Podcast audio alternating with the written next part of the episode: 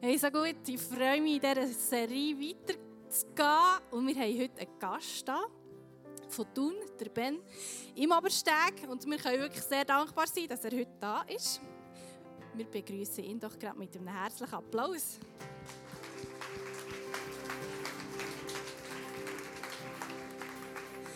Ja, genau, Ben. Wir sind mega froh. Kannst du heute da stehen, gell? Bin ich auch, ja. er ist wieder gesund. Genau. Ja. Es ist ein bisschen auf der Kippe gestanden, ob er wirklich heute da kann stehen oder nicht. Mhm. Und darum habe ich gedacht, ich tue sehr gerne für dich zum Anfang einfach beten, dass du voller Energie und ja, kannst durchstarten. Noch so gerne, ja. ja, danke Jesus für den Ben, danke hast du ihn wunderbar gemacht und wir wollen dir wirklich dankbar sein für seine Gesundheit, für dass er wieder Vollgas geben kann heute an dem Morgen und in die nächste Woche hinein. Und danke, ja, steckst du deine Kraft in ihn hinein. Redest du durch ihn, durch den Heiligen Geist, dass wir wirklich das aufnehmen können, was du möchtest, dass wir wirklich die Blick dürfen bekommen. Danke, rüstest du der Ben aus mit allem, was er braucht. Amen. Amen. Danke vielmals. Ja, ich bin froh, da zu sein, wirklich. Bis gestern Abend hatte ich noch Fieber. Heute Morgen war es gut. Ähm, aber das soll mich jetzt nicht daran hindern, einfach euch das weiterzugeben, was Gott vorhat, euch zu sagen ich liebe die Serie Free at Last.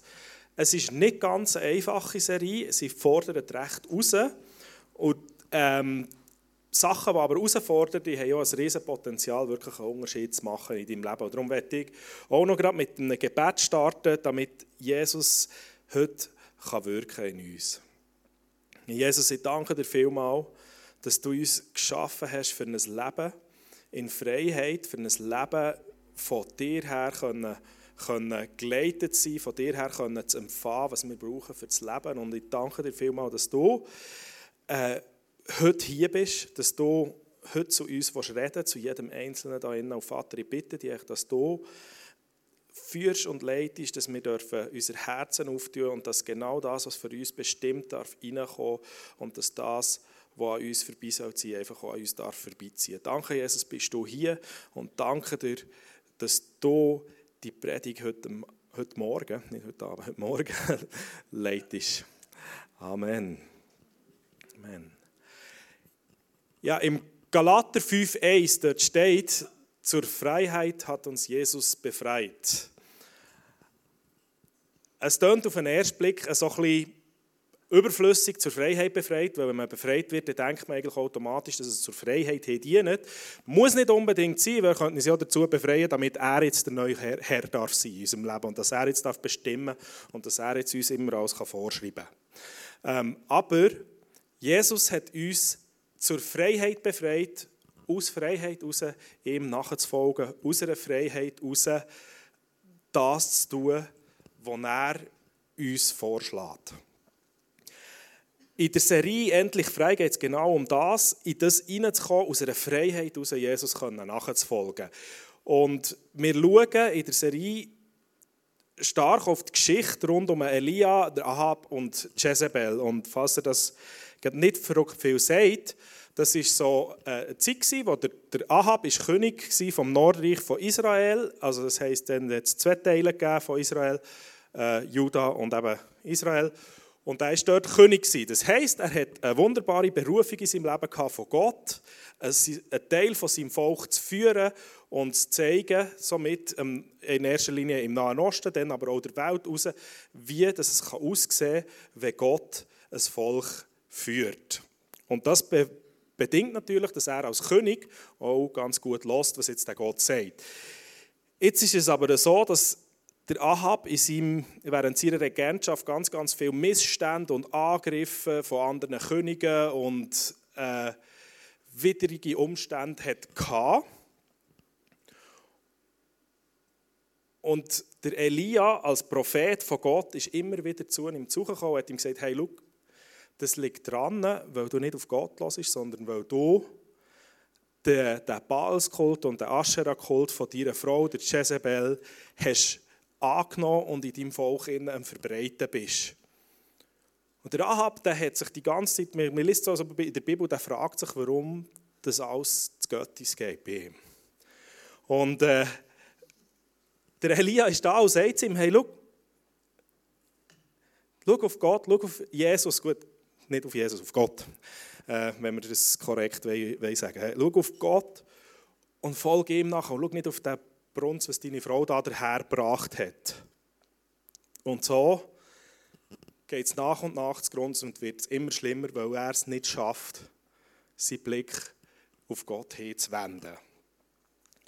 Jetzt, ich weiß es nicht, wie es bei dir in deinem Leben so aussieht. Vielleicht siehst du es auch so ein bisschen wie beim Ahab, dass so, du merkst, du hast einen Auftrag, du hast eine Berufung von Gott, aber irgendwie bröckelt es mehr, als dass es aufblüht. Oder du fährst an zu zweifeln, ob irgendein Sinn überhaupt um ist in dem, was du machst oder tust. Ähm, oder so wie wir im Trailer auch haben gesehen so, du fühlst dich, wenn du durchs Leben gehst, einfach so, als würde irgendwie etwas noch anhängen und es ist einfach mühsam. Ich bin überzeugt, Sinn im Leben, das gibt es nur, wenn Jesus im Zentrum des Lebens steht. Ich habe das Gefühl, man kann noch so stark nach einem Sinn suchen, wenn wir nicht Gott ins Zentrum hineinstellen und von ihm hergehen dann macht alles irgendwie keinen Sinn. Das heisst, wir müssen auch irgendwie auf ihn her schauen. Ähm, wo Gott den Mensch geschaffen hat, hat er gesagt, das sei sehr gut. Das heisst, als Identität, als Schöpfung sind wir sehr gut. Er hat uns genial geschaffen und er hat uns so wollen, wie wir sind. Zudem hat er, auch noch, hat er uns einen Auftrag gegeben. Also er heisst, im 1. Mose 2,15 hat er geschrieben, Gott, der Herr, brachte den Mensch in den Garten Eden. Er soll ihn bebauen und bewahren. Also es ist ein klarer Auftrag, den er hat für uns Menschen. Er hat einen Plan für uns. Und letztendlich sollen wir auch, geleitet durch den Heiligen Geist, Jesus in Wort und Tat bezeugen. Und wenn wir auf diesem Weg so unterwegs sind, dann hat uns Gott enorm viel verheißen. Also er hat uns Leben im Überfluss verheißen. Er hat uns gesagt, wir können laufen und wir werden nicht müde. Er hat äh, gesagt, dass wir so dürfen eine Hoffnung haben, die wirklich alles andere übertrifft. Das ist das, was er uns verheißen hat. So. Und wenn du jetzt so das Gefühl hast, dass das alles ein bisschen wie laue Theorie, vielleicht sogar fast unglaubwürdige Theorie tönt, dann kann das sein, kann das sein, dass du ein ähnlich unterwegs bist wie der Ahab und Jezebel. Also das heisst, es kann sein, dass du die Antworten eher beim Baal statt bei Jesus suchst. Und das mag jetzt ein bisschen krass tönen, aber keine Angst, du befindest dich in guter Gesellschaft. Das ist auch schon jedem so gegangen da innen und geht auch immer wieder jedem so. Ich weiß, in meinem Leben hat Jesus schon manchmal mir Bereiche in meinem Leben aufgezeigt, wo er gesagt hat, hey, da lasse ich im Fall eher auf den Ball als auf mich. Und äh, nur für kurz zu klären, ich brauche Ball einfach so als relativ leeres Wort, weil ich bin überzeugt, das ist ein relativ leerer Gott. Ähm, das heisst, ich habe ja nicht direkt irgendwie irgendeine eine andere Gottheit oder so dort Antworten suchen, sondern es hat in meinem Leben viel mehr so ausgesehen, dass ich das Gefühl hatte, ich höre schon, was Jesus sagt, aber das passt mir jetzt einfach gerade nicht. Ich will lieber den anderen Weg probieren, meinen Weg probieren, weil wenn es nicht klappt, kann ich ja schon immer noch diesen Weg da nehmen.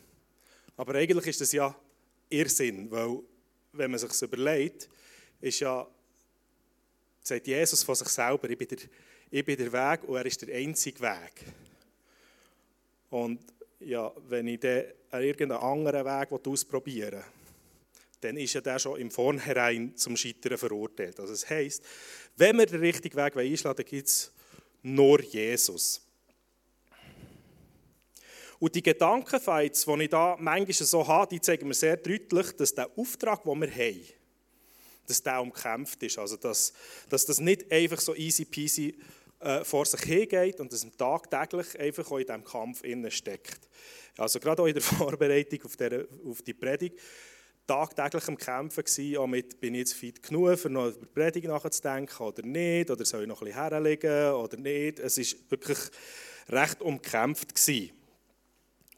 Und in dieser Serie hier, da schauen wir drei Hindernisse an, die dem eben im Weg stehen können, dass wir auf dem Weg mit Jesus unterwegs sind. Äh, der Kleusel, Ihr habt letzte Woche auch der Kleusel gehört, oder? Ja, genau. Der Kleusel hat von der Angst geredet und heute wird ich über Kontrolle und Manipulation reden. Und vor allem, wie man dieser begegnen kann. So,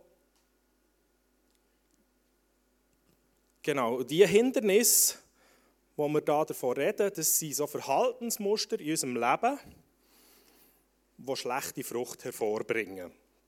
Also es sind Worte und Taten, die nicht unserer gottgegebenen Berufung entsprechen. Und schauen wir uns das mal an, am Beispiel von der Jezebel, wie das dort aussehen kann. Jezebel ist, wie schon gesagt, das ist die Frau von Ahab.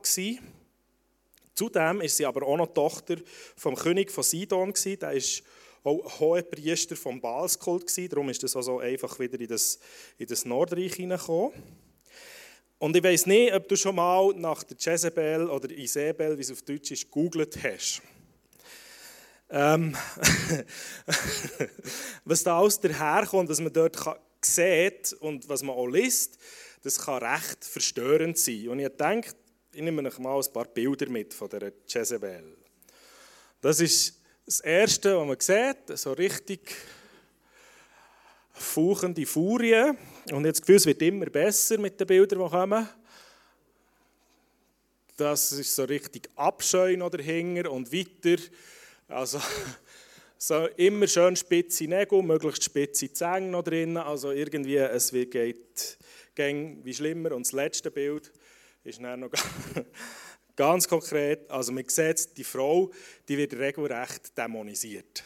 Also sie ist auch von der Bibel her definitiv kein Vorbild. Also sie manipuliert ihren Mann, für ans Ziel zu kommen und für ihre eigenen Ziele zu kommen. Sie macht sich lustig über ihn. Sie besticht Zeugen, für das sie also für, und, sorry, sie besticht Zeugen im Namen von Ahab und äh, setzt sogar noch Siegel von ihm drunter und fälscht seine Unterschrift, damit der Mann umgebracht werden. Sie wird als Prostituierte und als Verführerin beschrieben und sie geht aktiv gegen Glauben an Gott vor. Also das heißt, sie bringt Hunderte von Propheten von Gott um und sie ist im Durkampf mit dem Elia. Sie sehen sich zwar nie, aber innen sind die die ganze Zeit irgendwie am Feiten da. Also es ist irgendwie noch verständlich, wenn man das letzte Bild so anschaut und, und, und sieht, ja, das, das ist wirklich recht ein Biest. Und man kann es leicht verstehen, dass man sagt, das ist einfach ein Dämon. Punkt. Nur ist das nicht sonderlich hilfreich, weil das geht es uns ja nicht an. Weil wir sind keine Dämonen, wir sind Menschen. Und wenn wir etwas lernen daraus, dann müssen wir auch akzeptieren, dass Jezebel ein Mensch war. Und das wiederum heisst aber, dass ihre Geschichte gerade so gut deine oder meine sein könnte. Und das wiederum ist ein bisschen weniger gemütlich. Um das ein bisschen zu verstehen und ein bisschen greifbarer zu machen, äh, habe ich auch ein Bild mitgebracht von einem Baum. Und um das zu erklären, und man sieht, ein Baum der hat ein Wurzelwerk, der hat einen Stamm und der hat eine Krone, wo drinnen wunderbare Früchte wachsen. Und jetzt in ihrem Leben sieht man ganz, ganz viele verschiedene faule, stinkende Früchte, die regelrecht töten. Also sie ähm, bringen Tod und Verderben in ihr Leben. Und all diese Sachen sind aber nur sichtbar. Das heisst, das ist das, was man sieht, wie sie wirkt, wie sie schnurrt. Und all das kommt aus einem Verhaltensmuster heraus, von der Kontrolle und von der Manipulation. Das ist auch der Stamm, wo, wo, wo sich festgesetzt hat in ihrem Leben. Sie ist so ein Mensch, der alles muss haben was sie will und wie sie es will. Und dazu ist sie bereit, über Leichen zu gehen. Aber wie man das sieht, auch der Stamm, der wächst aus den Wurzeln raus. Und die Wurzeln, die sind im geistlichen Bereich innen. Und wenn jetzt die Wurzeln im geistlichen Bereich, die Wahrheit von Jesus, oder wie er so sagt, das lebendige Wasser, äh, kann aufsaugen dann wachsen daraus lauter wunderbare Früchte. Also Man redet von Hilfsbereitschaft, Geduld, Liebe, Freundlichkeit, Barmherzigkeit, Großzügigkeit, Selbstlosigkeit. All das kommt daraus raus. Wenn wir aber nicht Jesus als Quelle haben, dort drinnen, sondern irgendetwas anderes, dann kommen eben so faule, tödliche Früchte raus, wie unter anderem Kontrolle und Manipulation und so weiter. Und wenn wir das so anschauen, dann merken wir vielleicht auch, dass es nicht verrückt viel bringt, wenn wir so ein bisschen im, im, im Weltlichen innen bleiben und probieren, eine Verhaltenskorrektur zu bringen. Also wenn wir sagen, jawohl, es ist nicht gut, wenn ich sehe im Leben, dass ich irgendwie ein bisschen manipulativ unterwegs bin, ich höre jetzt auf damit, ich bete dafür, Jesus nimmt mir das weg und dann tun wir sozusagen die vollen Früchte alle entfernen. Alle die, die etwas von Botanik verstehen, die wissen, wenn man Früchte von einem Baum ablässt, kann man davon noch nicht erwarten, dass der andere bringt. Dann muss einfach alles weg. Und es zeigt aber auch, dass wir eben nicht in dem Sinn einfach müssen uns zwingen dazu anders sein, als wir uns fühlen, sondern wir müssen in der geistlichen Dimension ansetzen und dort äh, ein, ein Wahrheitsschiff. Eigentlich ist es ja nicht ein Wahrheitsschiff, sondern Lügen entfernen und dort Wahrheiten ersetzen dort drinnen. Und das heisst, Epheser 6, 12 steht dort auch, denn wir kämpfen nicht gegen Menschen aus Fleisch und Blut, sondern gegen böse Mächte und Gewalten der unsichtbaren Welt, gegen jene Mächte der Finsternis, die die Welt beherrschen und gegen die und gegen die bösen Geister in der Himmelswelt. Also wir kämpfen nicht gegen Verhalten oder gegen Menschen, die sich komisch verhalten, sondern gegen Mächte, die sich im Verborgenen befinden. Und von dem her gefällt mir auch das nächste Bild von der Jezebel eigentlich viel, viel besser. Da sehe ich eine Frau, die recht so eine gewisse Lebensmüde ähm, nicht im draufgängerischen Sinn, sondern einfach, ich habe genug von allem äh, zeigt. Es zeigt auch, dass so die Hänge sind für mich so ein bisschen wie dunkle, schemenhafte Wesen, die irgendwie am Pisaken und am Drangsalieren sind. Es gibt irgendwie ein Licht, wo man sich daran orientieren kann, aber das andere ist so dermaßen bedrückend und gegenwärtig, ähm, dass es für mich einfach so eine Frau ist, die im geistlichen Kampf zu unterliegen erscheint. Es ist eine Frau, die von diesen Hindernissen davon abgehalten wird, in der Berufung von Gott zu leben. Die Frage ist jetzt, wie kommt die Hartnäckigkeit, die tiefe Überzeugung, alles auf Biegen und Brechen müssen zu kontrollieren, in ihr Leben hinein? Ich habe es schon erwähnt, es muss irgendwie eine Lüge sein. Oder? Jesus ist die Wahrheit. Wenn es, nicht von Wahrheit, wenn es nicht von Jesus ist, dann muss es etwas anderes sein. Und etwas anderes als Wahrheit ist Lüge. Ähm, die Bibel ist in dem Sinn nicht explizit, wie das, das passiert ist darüber. Aber ich kann mir es gut vorstellen, dass bei der Jezebel ihre Zwangsheirat sicher könnte dahinter stecken. Also man muss sich vorstellen, sie wird vermutlich als sehr junge Frau in erster Linie zu politischen Zwecken an einen König von irgendeinem fremden Land, aus einer fremden Kultur verheiratet. Ich glaube auch an einen anderen Gott und äh, alles Mögliche. He? Und dann wird die dorthin einfach mal ausgeschifft, verkauft oder wie auch immer. Ähm, und das kann sehr wohl ein Nährboden dafür sein, dass sie hat anfangen glauben, hey, sie muss, ist für sich selber verantwortlich, sie muss schauen, dass sie zu ihren eigenen Vorteilen kommt. Ihr Vater hat nicht für sie geschaut, garantiert nicht so, und ihr Mann vermutlich auch nicht riesig. Also in dem Sinn ist Manipulation und Kontrolle nicht unbedingt einfach eine charakterliche Gegebenheit, die wir jetzt halt einfach haben, sondern sie basiert auf irgendeiner Lüge, die wir geglaubt haben. Über uns oder über andere. Und die kommen häufig durch irgendein Erlebnis, ein prägendes Erlebnis, das wir in unser Leben hinein. Wie jetzt eben zum Beispiel, vielleicht bei der Jezebel durch so eine Zwangshochzeit. Die Frage ist jetzt, wie begegne ich dem? Was mache ich damit? Also das Erste ist schon mal, man kann die Früchte erkennen. Also das ist mal das Gute daran. Man kann, man kann etwas beobachten und realisieren, hey, da stinkt etwas in meinem Leben.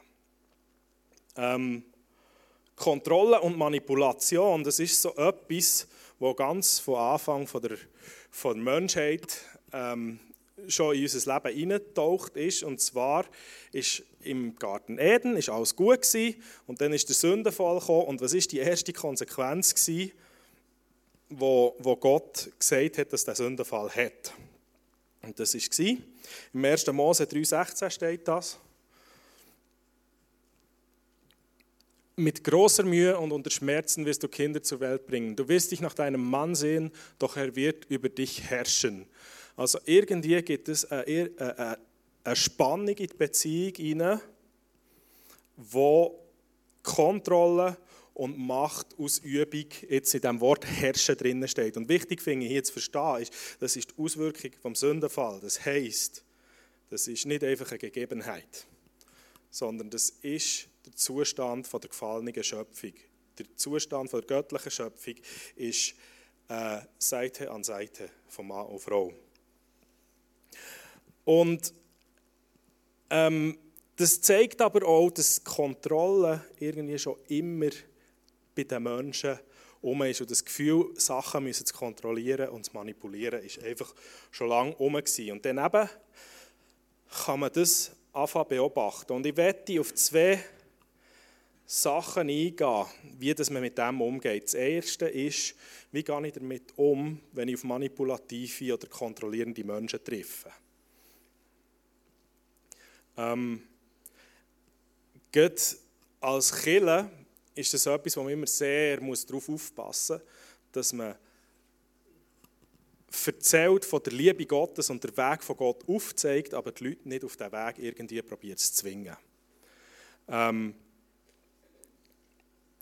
und trotzdem ist das etwas, was man einfach überall beobachtet und mir kommt wirklich jedes Mal fast Gallen auf, wenn ich so, so Berichte lese, von, auch, auch von Leuten, von, von, von diesen Fernsehevangelisten oder so, die wo das Heil versprechen für grosse Spenden oder wo, wo irgendwie sexuelle Gefälligkeiten verlangen, damit es dann irgendwie passt oder sonst.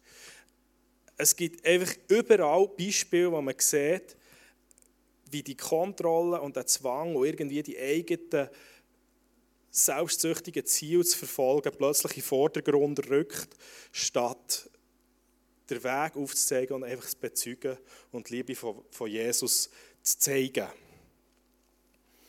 Und wie begegne, ich, wie begegne ich dem? Also einerseits, wie kann ich mich davor schützen, dass ich manipuliert werde und zum anderen, ähm, wenn ich, wie kann ich auf jemanden zugehen, ich irgendwie so gewisse Sachen äh, spüre.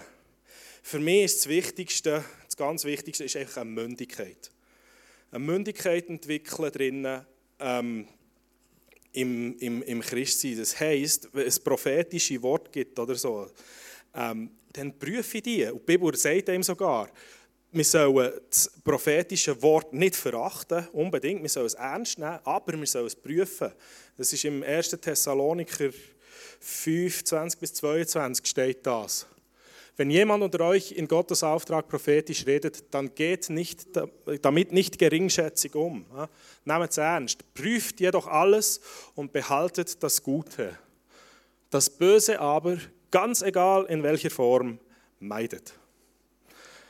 Also das heisst, wir sollen wachsam sein da drinnen, Sachen ernst nehmen, aber gleichzeitig auch klar sein, was das wir zulassen und was nicht. Und ein weiterer Punkt ist, wir sollen anhand von der Schrift prüfen, ob das, was gesagt ist, worden, auch stimmt. Also wenn ich hier vorne stehe, bitte nicht einfach glauben, was ich sage, sondern prüfen es.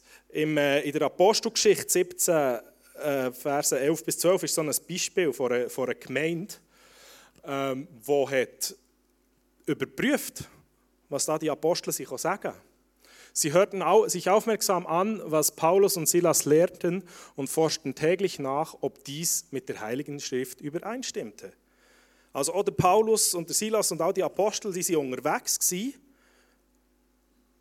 aber die sind nicht einfach, jeder hat nicht einfach geglaubt, sondern sie haben es immer schön an der Schrift überprüft und darum auch dort möchte ich euch ermutigen, immer auch nachzulesen. Es ist schon so, wir hier vorne, wir haben einen Auftrag, ein bisschen zu lehren, was in der Bibel steht. Und wir probieren das so nach unserem besten Gewissen zu machen, aber auch wir sind nicht fehlerfrei. Auch wir können irgendwo mal irgendeinen Scheissdreck erzählen. Darum ist es wichtig, dass jeder eine Mündigkeit entwickelt. Und dann, was auch hilft, ist starke Werte entwickeln. Beim ICF probieren wir stark von Werten her zu leiten, Werte vorzuleben und Vorteile davon zu erzählen. Weil, wenn man selber starke Werte hat, und wo man sagt, hey, das ist mir wichtig und da mache ich keine Kompromisse und so, dann ist man auch in einem gewissen Grad resistent gegenüber Manipulation. Weil Leute, die keine Werte haben und nicht wissen, was ihnen wichtig und nicht wichtig ist, da kann jemand kommen und sagen, hey, das musst du machen und sie machen es. Und dann sagt jemand anderes dieses und dann geht es in die andere Richtung und so weiter. Und die sind kaum, kaum Herr von den eigenen Entscheidungen. Und darum möchte ich entwickeln, auch dort, äh, ermutigen, auch dort herzuschauen, hey, was ist mir wichtig, was sind die Werte, die ich habe, die ich nicht will, Kompromisse eingehen will. Und dann habe ich gesagt, im ICF 4 wollen wir unbedingt, dass es nicht so ist, dass wir irgendwie mit Kontrolle und mit Druck arbeiten. Falls aber bei jemandem jemals so würde ankommen, sind wir auch angewiesen darauf, dass ihr das spiegelt. Also, dass es Feedback gibt daraus heraus. Und wenn ihr merkt, irgendjemand ist irgendwie ein bisschen mit Druck unterwegs oder ich habe immer das Gefühl, es sei so, dann tut es dieser Person spiegeln in der Liebe von Jesus her und ich empfehle euch, bei euch anzufangen, so im Sinne von, hey, das und das wirkt für mich irgendwie so. Und dann auch klar sagen, aber immer bei sich selber anfangen, weil es kann immer irgendwie auch ein Missverständnis dahinter stecken. Aber auf keinen Fall irgendwie einfach passieren, und, weil wir wollen ja auch helfen. Und ich glaube, Leute, die im ICF unterwegs sind und eine, eine, Rolle haben oder so, sind ja sehr dankbar darauf, wenn sie merken, dass irgendetwas komisch ankommt bei den Leuten. Der zweite Punkt, wo wir heranschauen können, ist die eigene Kontrollsucht. Also, wo sehe ich in meinem eigenen Leben, in, dass ich plötzlich von Anfang kontrollieren und ich möchte das ganz praktisch machen mit euch jetzt gerade, dass wir dort her schauen und euch ähm, ein bisschen reinleiten, wie man damit umgehen kann. Weil es geht genau um den Baum wieder. Man kann am Leben erkennen, hey, irgendwie gibt es viele Früchte. Ähm, die kommen aus einem gewissen Verhaltensmuster raus, aber es hat immer eine geistliche Dimension, die dahinter steckt. Und wie kommen wir dort her? Ähm, und da brauchen wir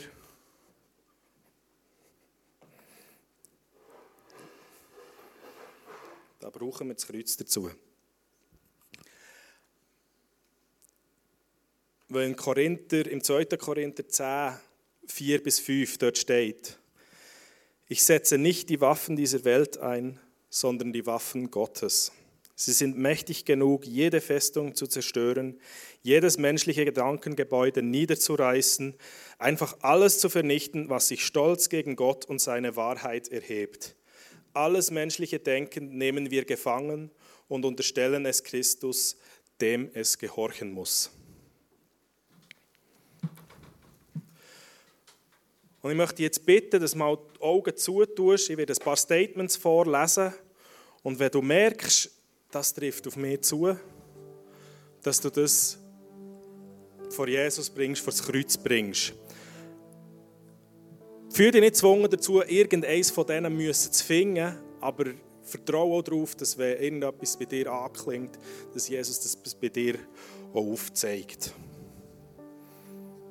Und ich werde dann im Anschluss in ein Gebet hineinleiten, wo ihr mitbeten dürft ähm, wenn ihr wollt, wie wir das einfach am Kreuz lassen und wie wir tiefer gehen und eben schauen, was, was, was ist denn in dieser geistlichen Dimension dahinter.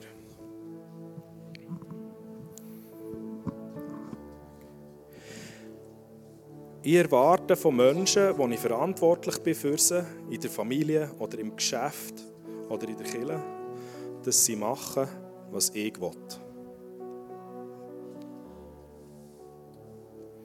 Ich verurteile Menschen, wenn sie andere Entscheidungen treffen, als ich will.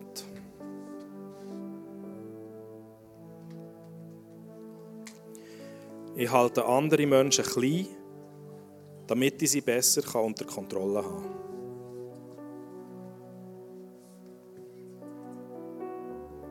Ich habe schon prophetische Eindrücke weitergegeben, um andere zu manipulieren.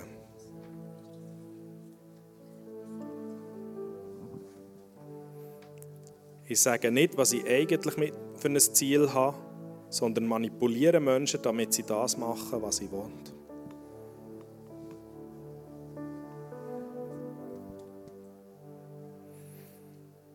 Ich mache anderen ein schlechtes Gewissen, damit sie das machen, was ich will.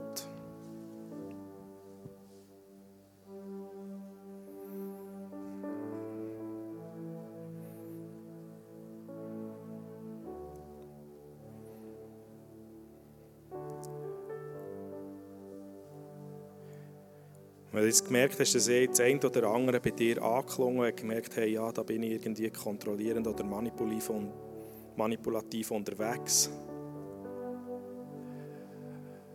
So bring es einfach vor Jesus. Und Jesus, du siehst, dass wir mit einer Verhaltenskorrektur, das können wir nicht selber erzwingen, wir brauchen dich dazu. Und Vater, ich bitte dich, ich bitte dich um Vergebung für all die Momente, wo ich Kontrolle und Manipulation ausgeübt habe auf andere Leute, die ich meiner Kinder äh, so kontrolliert, damit sie einfach das machen, was ich will, was ich mit meinem Ehepartner, mit meiner Ehepartnerin falsch umgegangen bin, weil ich einfach ein Ziel verfolgt habe.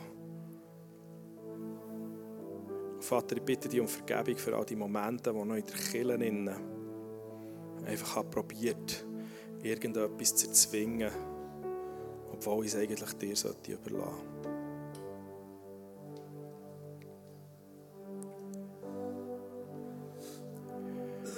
Vater, ich bitte dich, dass du mir aufzeigst, wo die Wurzel hinter all dem steckt. Vater, ich bitte dich, dass du mir die Lüge aufzeigst, die ich geglaubt habe. Dass ich manipulativ und kontrollierend muss sein, dass ich selber muss schauen muss, dass ich die Ziele kann erreichen kann, die ich habe, dass ich selber muss schauen muss, damit ich, dass es mir gut geht.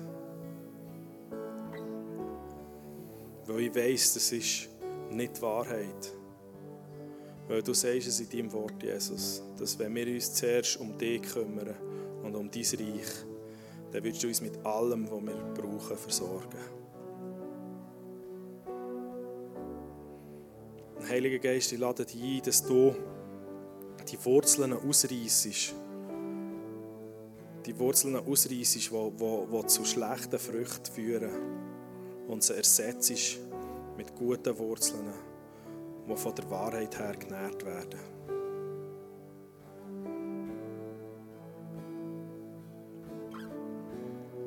Ich danke dir, Jesus, bist du ein guter Gott und leitest du uns und führst du uns auf einem guten Weg, wo in ein Leben hineinführt, wo von Freiheit, von Annahme und von Freude und Frieden prägt ist.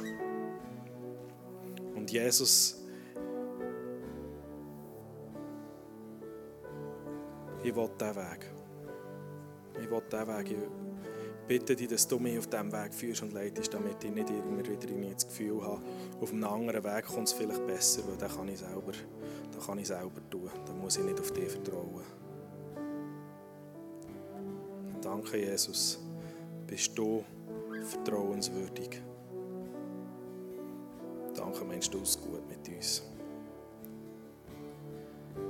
Amen. Wir gehen jetzt in eine zweite Worship-Zeit rein. Und wenn du gemerkt hast, irgendetwas ist bei dir noch angeklungen oder so, oder du möchtest gerne noch gebeten, sind auch Leute hinter äh, im Face-to-Face, die parat sind für dich zu beten. Nimm das in Anspruch, wenn du das gerne möchtest.